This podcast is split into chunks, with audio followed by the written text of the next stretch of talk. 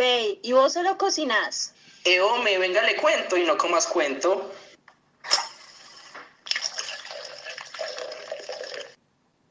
Hola, ¿qué tal a todos? Bienvenidos a esta segunda temporada de No Coma Cuento Podcast. El capítulo de hoy se llama Mujeres a través del fuego. Mi nombre es Valentina Medina. Hoy también nos acompaña Carlos Romero. Hola, Jan, ¿cómo estás? Hola, hola, Vale, ¿cómo están? Súper. También estamos con Gaby Guatibonza y con Nicole. ¿Cómo están, niñas? Vale, muy bien. Súper bien, súper bien. Bueno, algo importante para iniciar con este tema eh, que me gustaría destacar son esas relaciones de poder en las cocinas eh, estipuladas por el género. Pero antes me gustaría entender como tal el concepto de poder, quién lo ha estudiado o de dónde viene. Y pues alguien importante para hablar de este tema me parece Foucault. Entonces, cuando se analiza el poder a través de Foucault, según Ávila en 2016, él hizo un estudio más o menos del concepto del poder de, de Foucault. Y él dice que para poder hablar del poder hay que determinar cuáles son esos mecanismos, esas implicaciones, relaciones y los distintos dispositivos de poder que se utilizan en los diferentes niveles de la sociedad. Entonces también existe la teoría, pues a través de Foucault, de que el poder se pueda como rescatar o deducirse a través de la economía. Eh, dicho planteamiento lo realiza en virtud de las concepciones históricas y realiza como dos principales concepciones de poder. La primera es la concepción jurídica y liberal del poder, en la cual clasifican al poder como un bien que se puede transferir eh, que todo individuo pues posee y que le genera una constitución o soberanía política. Foucault también habla algo muy interesante pues para rescatar el día de hoy que hablamos de mujeres a través del fuego y es, son esos saberes sometidos, eh, el cual él también lo define como saberes de la gente. Son saberes que no están estipulados como científicos, sino están más bien mm, descalificados eh, y se ubican de manera eh, regional eh, o local, es decir, son saberes del común, saberes no dados como por algo científico o por una institución, sino más bien no son unánimes y también son transmitidos, puede ser de generación en generación y de manera oral, por decirlo así. Ya entendiendo un poquito, introduciendo en esta parte del poder, me gustaría hablar del poder en espacios atravesados pues, por esta brecha de género, como son las cocinas. Eh, pues investigué un estudio eh, que se llama Incorporando el hogar a la cocina del restaurante. Es un estudio del caso de las cocineras israelíes. Y en resumen, este estudio hace un análisis de cómo interpretan estas cocineras en su cultura en Tel Aviv eh, la restauración, siendo pues agentes femeninos. Este estudio pues trae, trae en sí que las mujeres como tal, en la manera en cuando son jefes de cocina, tienden a incorporar el hogar siendo jefes. Pero más que hacer una comida con amor o estas estipulaciones que más adelante vamos a hablar, es la manera en la que dirigen la cocina, un trato más humano y sí, tratando de entender más a los trabajadores, más allá de ser trabajadores. Entonces es bastante interesante. En la entrevista, en una de las entrevistas de este estudio, pues el, el investigador le preguntó a una cocinera cómo, pues cómo fue esa brecha de género que, que, que ella sintió apenas entró al mundo de la cocina. Y ella comenta exactamente que le costó muchísimo aceptar a las mujeres en la cocina porque creyó, eh, perdón, porque creció creyendo que las mujeres no eran suficientes para, para estar allí, no eran lo suficientemente duras, fuertes. Y pues cuando llegó a, a la realidad de las cocinas se dio cuenta que estaba equivocada tuvo que, reconfigurar eh, y cambiar esa manera en la que pensaba y se dio cuenta que es más, las mujeres que llegó a conocer pues en el transcurso de, su trabajo eran las mejores cocineras que había visto en su vida. Entonces es, es bastante importante pensar eso. El autor eh, también ve el género como un constructo social estipulado pues por, por el sistema social de de qué seguir y qué no, como para hacer un orden y, de cierta manera una especie de presión. Es importante también este estudio porque literalmente, pues, por, por entrevistas nos, nos muestra cómo cómo en la cocina pueden jugar eh, esa hegemonía masculina a través de ideas como pues, el acoso que se da a las mujeres, la dureza, la agresión y la violencia eh, en torno a este, a este ambiente altamente competitivo. También es importante pues que se evalúe que las mujeres muchas veces para poder sobrevivir pues en este ambiente cambian, cambian lo, que son, lo que son o tratan de, configurarse al ambiente y ser un poco más, más duras o esas características denotadas de hombres para poder encajar y no ser discriminadas. Otra cosa muy importante que les mencionaremos más adelante es cómo ser madre y poder organizar ese tiempo de familia interfiere con poder llegar a ser un, gran chef o, un, jefe de cocina, debido a que el tiempo pues no, no da para esto, ni hay como alguien que estipule, que estipule este tipo de cosas y, y esté pendiente de esto, sino realmente a las mujeres les toca pues eh, eh, como no estar en este cargo o salirse de estas tareas o evitar tener una familia porque porque no pueden tener el tiempo para las dos cosas y pues ya saben que pues estos trabajos domésticos son literalmente un trabajo no remunerado. Entonces, pues también habría que evaluar eso, integrar al hombre en estas actividades y también integrar pues el derecho de las mujeres a, a poder pues ejercer su libertad en poder realizar, en hacer lo que aman y tener una familia si es que así lo desean. Puedo retomar la última parte de lo que empezabas como diciendo de esta concepción de que las mujeres cuando tienen o empiezan a formar una familia, como que pierden su capacidad de estar como en completa disposición para poder esto estar trabajando en lo que es una cocina, ¿sí? Entonces, voy a tomar un ejemplo súper específico, que es el de Eugene Brasier, que fue una chef que fue la que llevó el nombre de Lyon como una de las ciudades eh, con mayor importancia gastronómica en Francia. Entonces, ¿por qué es tan importante ella? Bueno, pues es importante porque realmente hizo mucho, ganó estrellas, eh, él fue la primera mujer que ganó las tres estrellas Michelin. Esto, su restaurante lo fundó en los años 20 y aún sigue funcionando, entonces como, wow, hizo demasiado. Y aparte de todo esto, es como que rompe esa concepción de que siendo madre o que teniendo una familia no vas a poder estar en el mundo de la cocina, porque dice es madre soltera. Entonces, siendo madre soltera, logró mantener sus tres estrellas Michelin, logró ser reconocida y logró llevar a Lyon como pues, la segunda capital gastronómica de Francia.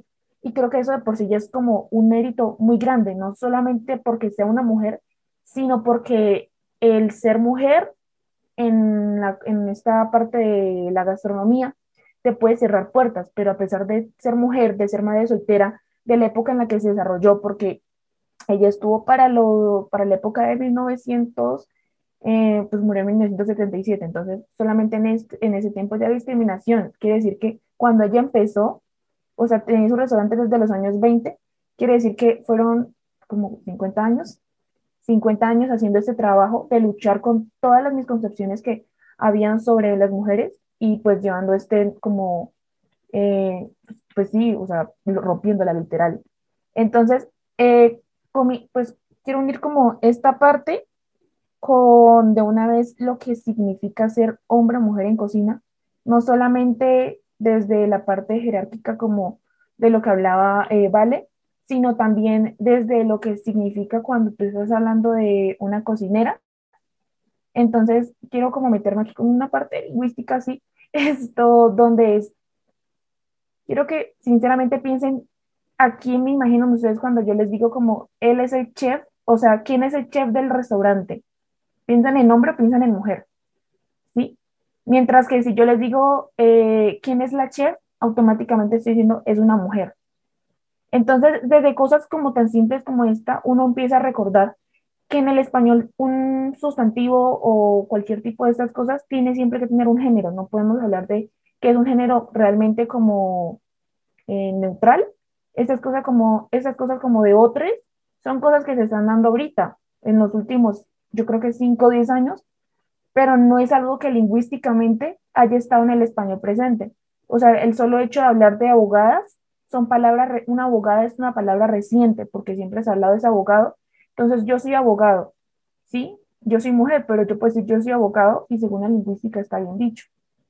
Entonces, es de este momento donde comenzamos a mirar de que el género en el español puede llegar a ser como un arma de doble filo, porque si tú estás mirando el femenino en el género es un género exclusivo, mientras que el masculino es un género inclusivo, cosa que puede resultar un poco contradictoria hasta que tú te pones a ver.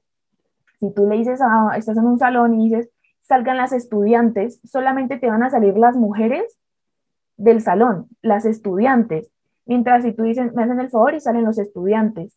¿Quiénes van a salir? Van a salir todos. ¿Por qué?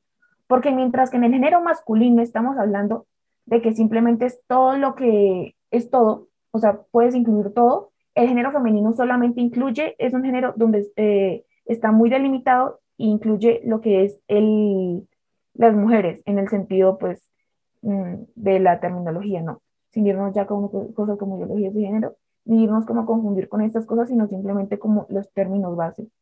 Entonces comenzamos con la, el femenino es el A, mientras que lo masculino es todo lo que nos lleva a, pero incluso puede llevar a y ser masculino. Él puede decir, yo soy autodidacta, ¿sí? Y termina en A, pero a pesar de eso, pues tú puedes ser hombre, decir eso y estar bien, porque él es parte del género y lo permite. De hecho, autodidacta es una palabra muy, muy reciente, que es cuando ya comenzamos a utilizar el género como para delimitar si soy hombre o soy mujer. Pero antes de esto siempre es como que era como la pelea de todos los niños es todo el salón. Y era como, bueno, ¿y dónde estamos las niñas? A mí me pasó muchas veces que era, pero ¿por qué no dicen niños y niñas? porque solamente dicen niños y ya vemos dos. Pero no, es porque niños se generaliza. Sí, pero ¿por qué no puede ser niñas que generalizan? No son cosas solamente de pensamiento, son cosas que ya vienen desde la lingüística de nuestro idioma y que comienzan ya a traer consecuencias eh, que comienzan a estar implícitas en nuestro cerebro, como cuando, tú, cuando les decía lo del chef. ¿sí? El hecho de que tú digas el chef comienza a traer una implicación donde tú dices cuál es el chef del restaurante o quién es el chef, el chef del restaurante. Y no es porque quieras excluir a la mujer, sino simplemente comienzas a hablar de que eh, el, el masculino lo incluye, ¿cierto? Entonces, aparte de eso está que con el chef ya viene realmente la, como la idea de que va a ser un hombre. Entonces, si te dicen, no, yo soy la chef de la del restaurante, es como, wow, sorprendente, ¿sí? Entonces, comenzamos desde esta parte y comenzamos también por lo menos con saber que cocinero y chef son palabras que pueden utilizarse como un, un sinónimo, ¿sí? Yo soy el cocinero del restaurante, de, no sé, de un restaurante puede ser lo mismo que decir yo soy el chef de un restaurante, ¿cierto? Lo que decía como de que tú no tienes que ser la, no sé, la persona que está lavando los platos y que acaba de llegar al restaurante hace tres días, si dices cocinero. O sea, no te está bajando de categoría por decir cocinero. Mientras que si tú dices yo soy la cocinera del restaurante, ¿qué van a pensar sinceramente cuando yo les digo como, sí, yo estoy trabajando como cocinera en un restaurante? Automáticamente va a bajar la categoría y no vas a pensar, ah, ella puede ser perfectamente la chef, la chef ¿sí? Va a pensar como, ah, pues debe estar como pelando papas, algo así por el estilo. Entonces, yo creo que es muy importante esta discusión, ¿no?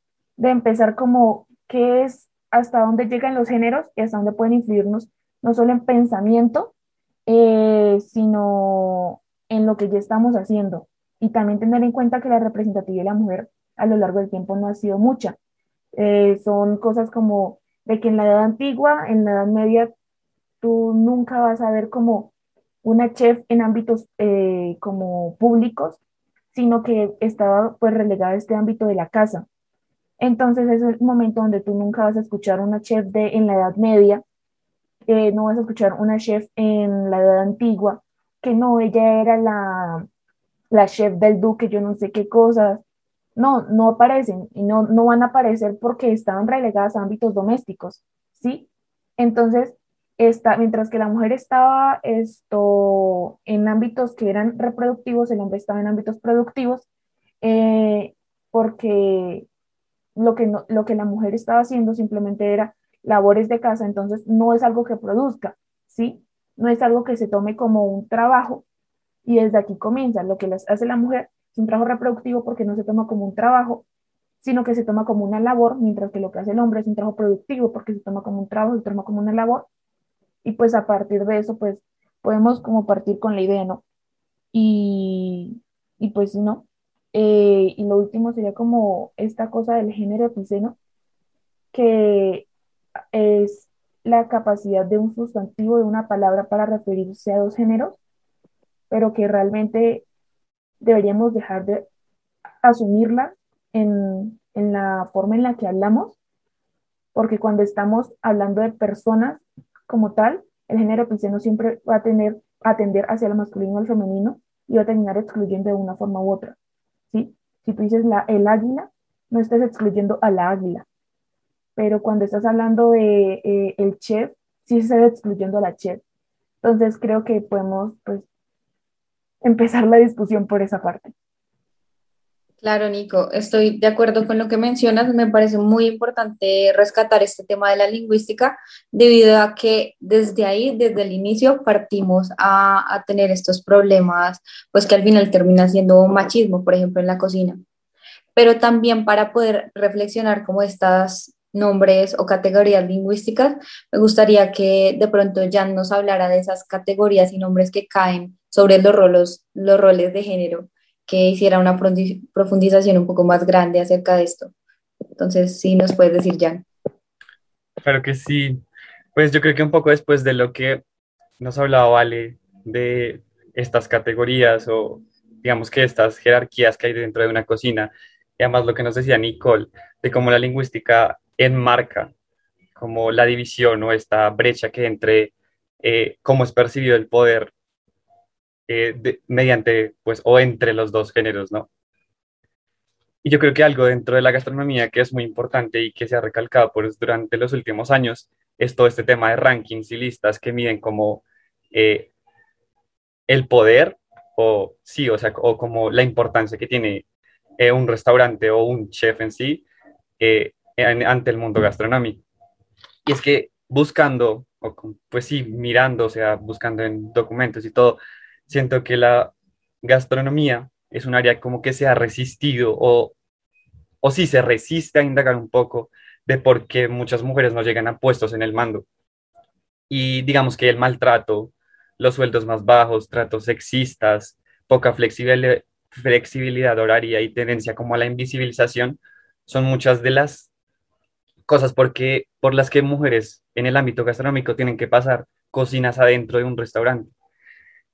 Y es que, digamos que dentro de estas listas o dentro de, estas premiaciones, eh, luego de las exposiciones, o sea, durante el tiempo donde se hacen, eh, durante el tiempo como que se hace la gala donde se premian a los mejores, eh, luego de las exposiciones individuales donde se exponen los restaurantes, los chefs, llega el momento donde se hace una mesa redonda. Una mesa redonda en donde se tratan temas que van hacia lo... temas que, que abarcan la gastronomía y que aquejan a la gastronomía. Y en el año 2019 se estaban celebrando estos premios en, el, en Buenos Aires, en Argentina, y después de, pues de la premiación se hizo una mesa redonda en donde la mediadora propuso un tema sobre las medidas que se toman o se han tomado dentro de los restaurantes para reducir la brecha que hay entre los dos géneros. Y digamos que las respuestas de los chef, de los de todas las personas que habían dentro de esta mesa redonda, fueron como muy tibias y muy hacia, hacia la negación, hacia decir que dentro de, de la gastronomía, dentro de esos restaurantes, no estaba pasando algo como una brecha gigante dentro de, dentro de donde el poder se dividía más hacia el hombre que hacia la mujer. Em, y yo creo que a pesar como de la sabida desigualdad que, que existe dentro de la gastronomía, eh, que además es muy visible en los listados, ¿no? Es muy visible porque durante ese año, el 2019, ni siquiera 10 mujeres estaban dentro de la lista con sus restaurantes, cuando en el mundo gastronómico las chefs son relevantes, importantes y además existen cientos de restaurantes liderados por mujeres, pero que en realidad no son visibles porque las listas lo que hacen es hacer visible un restaurante, pero si no se nombran, pues no van a ser visibles. Exacto. Y digamos que muchos de los chefs presentes apuntaron a que no se tenía en cuenta el género a la hora de elegir a las personas que estaban dentro de su staff, dentro del restaurante. Y que además, pese a esto, no tenían como las políticas que regulaban como la paridad dentro de su restaurante. Y la única representante que en este año habló sobre este tema y que quiso apuntar hacia cosas que eran importantes y que sí se hacían notar fue Elena Reigados, chef mexicana y propietaria de Rosetta, un restaurante pues en México. Y ella fue postulada o fue ganadora de Mejor Chef Femenina en 2014. Ella señaló dentro de su discurso que la maternidad es una de las principales razones de por qué las mujeres no llegan a ser cocineras profesionales, enmarcando un poco lo que decía Nicole y Vale. Y digamos que ella también apuntaba muchísimo a lo que decían antes, a lo que yo mencionaba antes de eh, horarios nocturnos, largas jornadas de trabajo, y enmarcando estas dos como las principales razones por las que las mujeres en su rol de maternidad, en su rol de madres, no pueden optar por ser cocineras profesionales o a abundar dentro de esta área. Y digamos que a la vez ella dentro de su discurso cuestionó cómo en el siglo XXI las tareas de cuidado siguen o rigen mayoritariamente a las mujeres. Entonces, desde este punto podemos ver cómo, cómo digamos, los, las categorías o los nombres que se les da a, pues a los roles de género o cómo recaen sobre los roles de género son importantes dentro de la gastronomía y cómo estas no permiten que las mujeres abunden dentro del ámbito profesional en la gastronomía, dentro de una cocina, en un restaurante. Y es porque, como les decía, digamos que las tareas de cuidado recaen sobre la mujer, porque nunca hablamos dentro de la, de la casa como el cuidador, sino la cuidadora. La cuidadora es marcada como mujer. Entonces, ese la cuidadora no permite que una mujer llegue al ámbito profesional porque queda relegada a, los quehaceres del hogar, a los quehaceres, a lo doméstico, a lo, sí, a los quehaceres del hogar, que no le permiten... No malo, pero queda delimitada ahí. Delimitada a eso, delimitada a que queda la cocinera y la cocinera del hogar, más no la cocinera de un restaurante profesional. Y yo creo que dentro de estas categorías también lo podemos ver en lo que es ahora el discurso de la gastronomía tradicional colombiana, puesto que eh, digamos que la gastronomía desde los comienzos, eh, la gastronomía tradicional colombiana fue marcada por el traspaso oral, más no escrito. Y ese traspaso se hacía desde la parte femenina, o sea, las mujeres eran las que traspasaban los conocimientos en su hogar de madre a hija, de abuela pues a a, sus nietos, más no de alguna otra forma. Y en el discurso que hoy escuchamos en todos lados y vemos en libros, podemos ver que hablamos de cocineras tradicionales, ¿no? De cocineras tradicionales que se, que se relegan a, a ese aprendizaje autóctono, pero que no pasa a ser profesional. Mientras que si vemos cocineros tradicionales, ese término no existe dentro de los discursos ahora. Los cocineros tradicionales mediante su aprendizaje autóctono, aprendizaje como por los años, puede pasar a ser el chef, más no queda como el cocinero tradicional, mientras que una mujer cocinera tradicional no puede pasar a ser chef, queda como la cocinera tradicional de cocina colombiana. Claro, Millán, mira que me pusiste a pensar mucho porque también daría analizar, ok, listo, entonces, ¿qué hay detrás de esos discursos de rescatar la cocina colombiana o la cocina tradicional. Es muy importante pues valorar este tipo de, de inclusiones, pero también analizar qué hay, qué intenciones más allá hay detrás de esto, porque pues digamos que sí, muchas veces todo tiene un trasfondo. También me parece importante traer un ejemplo de perfecto que, que entra acá, y es que una vez, una anécdota más bien, una vez me pasó en un restaurante que obviamente no voy a nombrar acá, pero Pepito Pérez Restaurante, pongámosle, un restaurante bastante bueno y reconocido en Bogotá, de que yo estaba haciendo unas prácticas y realmente hice un procedimiento que totalmente lo acepto, estuvo mal hecho, un procedimiento, y el chef, preciso, el chef estaba y me vio y lo único que me dijo, mira, esta categorización, ¿qué pasó? Me dijo como Valentina, y yo, sí, chef, eh, ¿usted por qué hace eso? ah, ya sé, no quiere ser una gran chef, quiere ser una ama de casa, ¿cierto?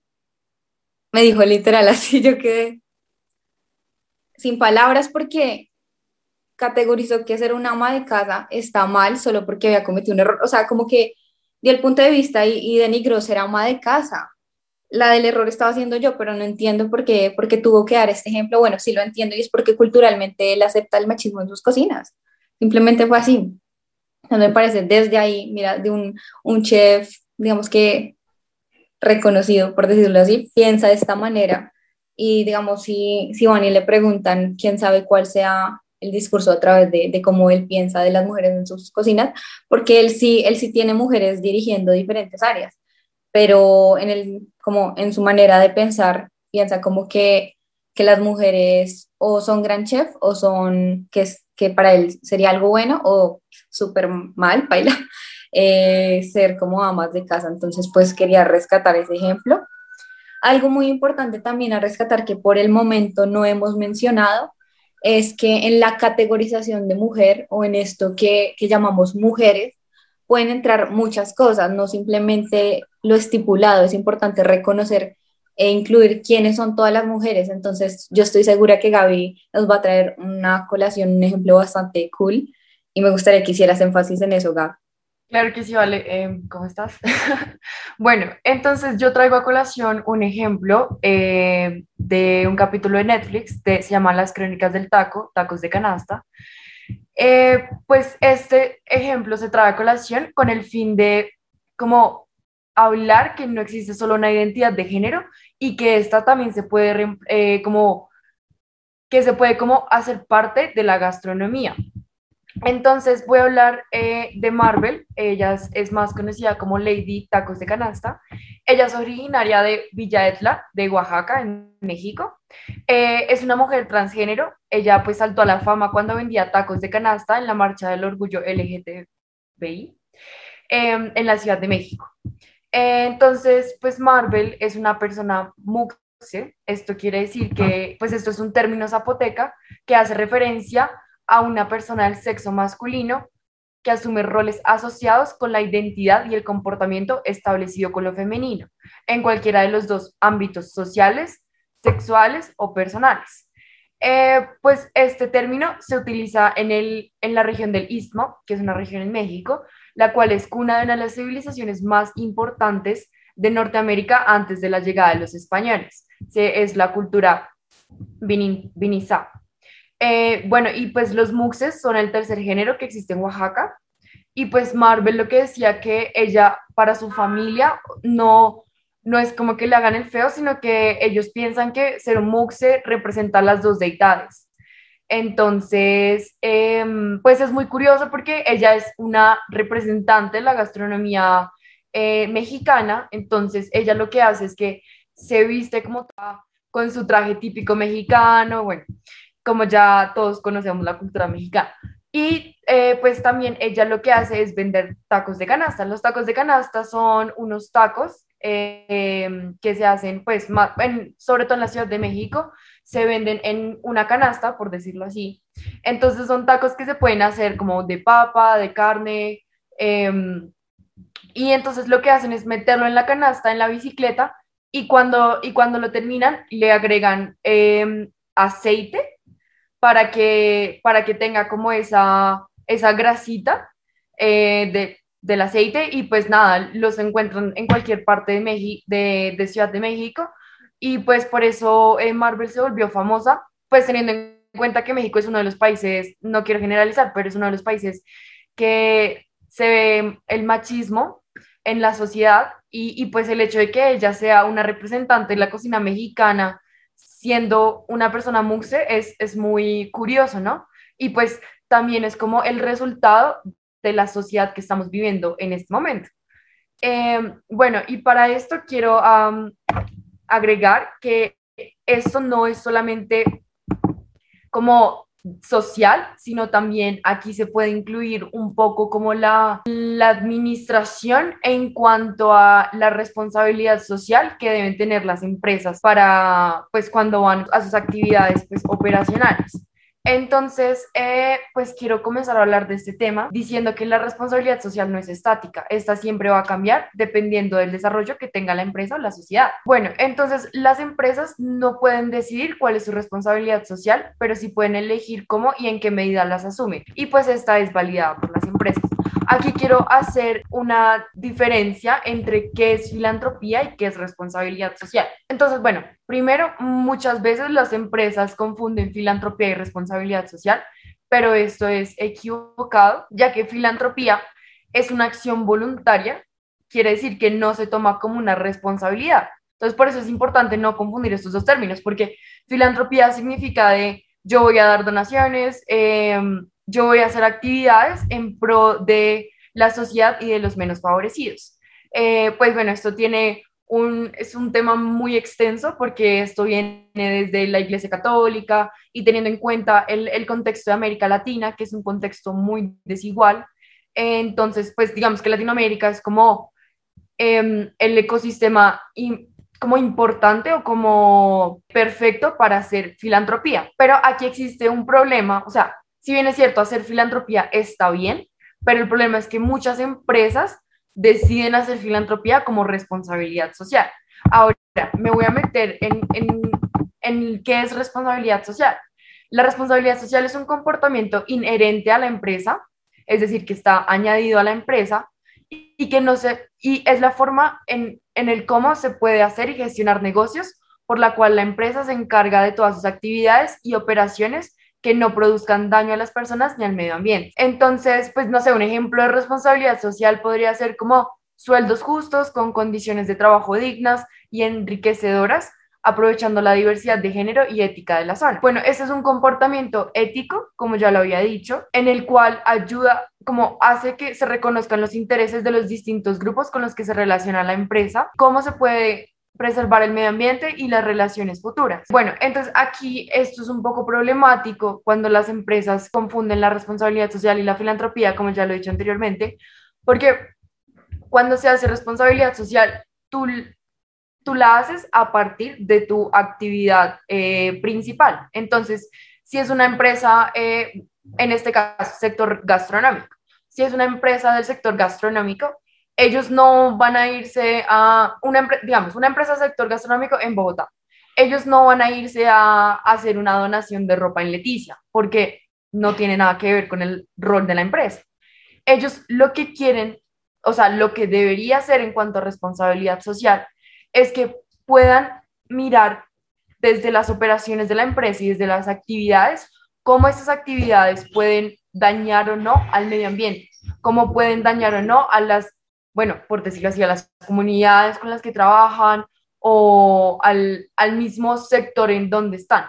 Entonces, es muy importante tener en cuenta esto. Eh, hacer responsabilidad social siempre va a cambiar porque nunca va a ser estática, entonces siempre van a surgir nuevas oportunidades para hacer responsabilidad social, que las empresas deben como ir, están como, como están en constante cambio y en constante innovación. Bueno, entonces aquí quiero agregar una, una última, un último factor, la responsabilidad social en la empresa, en el caso del sector restaurante. O sea, tú cuando abres un restaurante, tú buscas primero que sea rentable. O sea, que eh, lo segundo, pues obviamente es producir la comida y pues el servicio que sea de buena calidad y pues que atraiga a tus clientes. Y la tercera es crear empleos. Entonces, digamos, en el sector de Bogotá, tú quieres eh, crear empleos para las personas, para cambiarles la calidad, para mejorarles la calidad de vida. Y pues cuarto, cumplir con las leyes. Y es aquí donde la responsabilidad social debe ser transversal con todos estos factores de la empresa.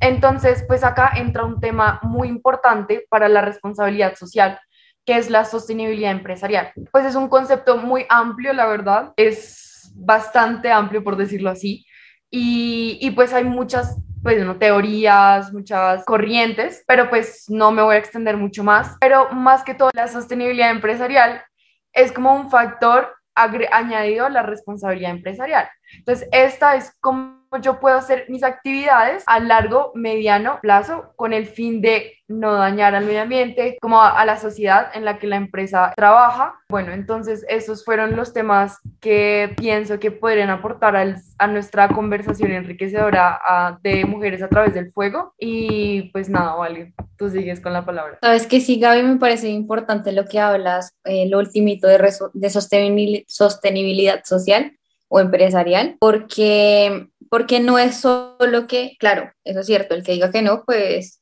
por favor, quiero conocerlo.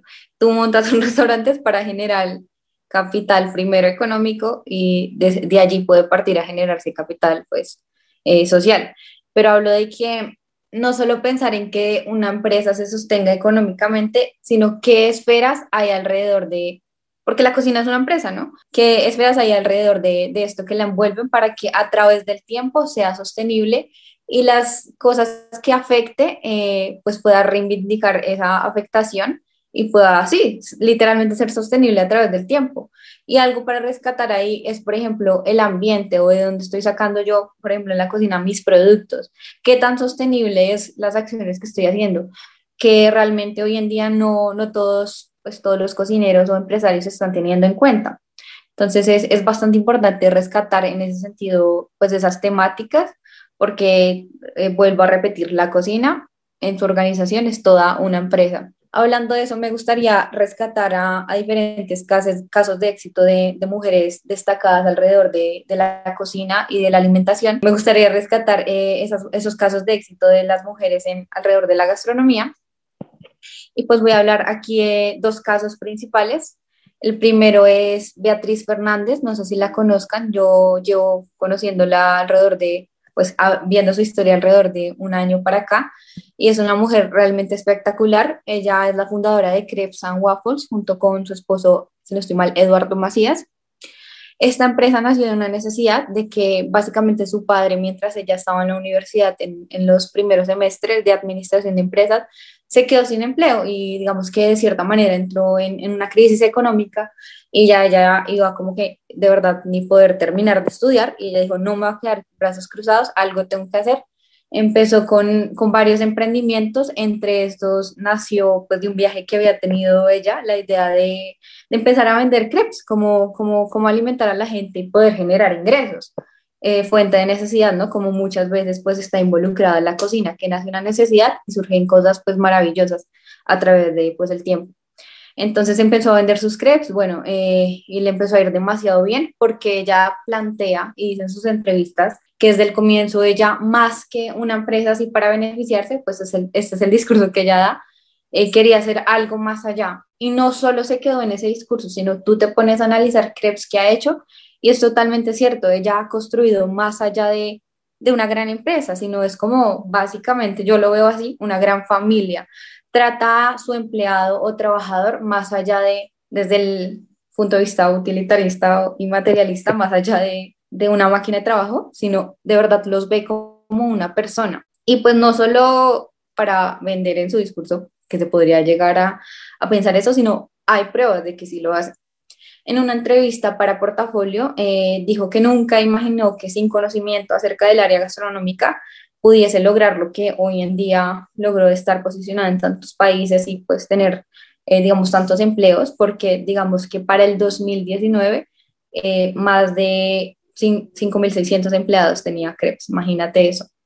Algo muy importante también rescatar de esta empresa es que posiciona a las mujeres en cargos de poder el que haya ido a Krebs lo sabe. Eh, usted vaya y, y, ve que le están atendiendo mujeres, que en las cocinas están mujeres. No es que no haya hombres, pero ella se encarga mucho de, de darle esta oportunidad de estar en cargos de poder a, a, mujeres cabezas de familia. Aparte de eso, le da beneficios a sus empleadas y empleados, eh, de manera en que todo el ecosistema de, de Krebs sea sostenible y que tenga coherencia. Entonces, quería rescatar a esta mujer otra mujer que quiero rescatar que ya habíamos nombrado es eh, Eugenie Brasier. Ella pues es conocida como la Meg Brasier eh, o Mamá Brasier y pues formó eh, el restaurante con este mismo nombre que ganó tres estrellas Michelin, siendo madre, viniendo de, desde trabajar para la burguesía, se formó así descubriendo sus talentos para la gastronomía y pues dándonos un claro ejemplo que a pesar de estar contextualizados en esta época eh, con estas condiciones, con, con, todo lo que había alrededor, pudo lograr hacer algo tan grande y posicionar a, a Lion en el lugar gastronómico en el que está.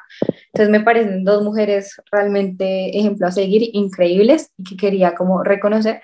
A ah, otra cosita, un dato curioso es que eh, Eugenie, eh, Eugenie perdón, eh, fue maestra de Paul Bocuse en uno de sus restaurantes y pues Paul Bocuse, pues como algunas personas que sepan un poquito de gastronomía, pues deben saber que es famoso por ser uno de los grandes cocineros del siglo XX impulsor de la Nouvelle Cuisine. Entonces, pues es importante saber que este gran chef vino quién fue la que le enseñó, o sea, sí, no sé si todo el mundo lo sepa, pero pues es una mujer y hay que rescatar eso, que desde estas, digamos que este, este tiempo las mujeres han hecho y han marcado la historia gastronómica de una manera muy grande. Entonces, siento que algo muy importante en el capítulo de hoy es reconocer a las mujeres, ya como conclusión, reconocer a las mujeres que hay detrás, buscarlas eh, y sí, no solo dejarlo en un mundo de hombres y no es que los chefs sean malos o algo así, pero siento que es importante que haya inclusión y haya reconocimiento desde las listas y aparte que en la historia ha estado, pero por alguna razón no, por alguna razón, entre comillas, no se les ha dado o ha querido dar este reconocimiento. Y ya como último ejercicio que, que quiero traer a colación, digamos, para el que nos esté escuchando y no sepa de pronto tanto de chefs o gastronomía, que claro que sí puede pasar, es que no hay que dar pues nada por sentado, es que, digamos, no sé, de cultura general, usted póngase a analizar si esto solo pasa en la gastronomía o pasa en muchas profesiones a través de la historia y que eh, pues gracias a, la sociedad que estamos los jóvenes y pues las personas que quieran abrirse a un, mundo eh, digamos más eh, diverso y más abierto entender entender estas dinámicas póngase a pensar a través de la historia no sé dos o tres pintores reconocidos. No sé, usted de pronto trae a, su mente Da Vinci, eh, Miguel Ángel y no sé, eh, Miro, póngale. Bueno, ahora piense una o dos mujeres pintoras. No. ¿Cuáles? Entonces, pues también, digamos, desde ese aspecto del arte quería traer la colación. Se ve, se ve esta, esta especie de hegemonía, se ve esta imposición de, de, del liderazgo del hombre. Entonces es importante, no solo desde la gastronomía, sino desde otras profesiones, traer a las, a las mujeres y rescatarlas y darles ese reconocimiento eh, que nosotros también, pues es tarea de cada uno. Entonces, pues nada, como conclusión saco, sacamos esto, sacamos que, que aparte de todos los procesos que tenemos que vivir las mujeres del machismo y esta opresión, Igualmente no es imposible, es más difícil, hay que reconocer que es más difícil, pero no es imposible lograr grandes cosas como estas dos mujeres que, que mencioné de, pues, últimamente. Entonces, pues ya con esto concluimos. Esperamos les haya gustado muchísimo este capítulo. Lo hicimos con mucho cariño y pues no se pierdan esta temporada que va a estar muy buena y, y recuerden, no coma cuento. Ya, chao.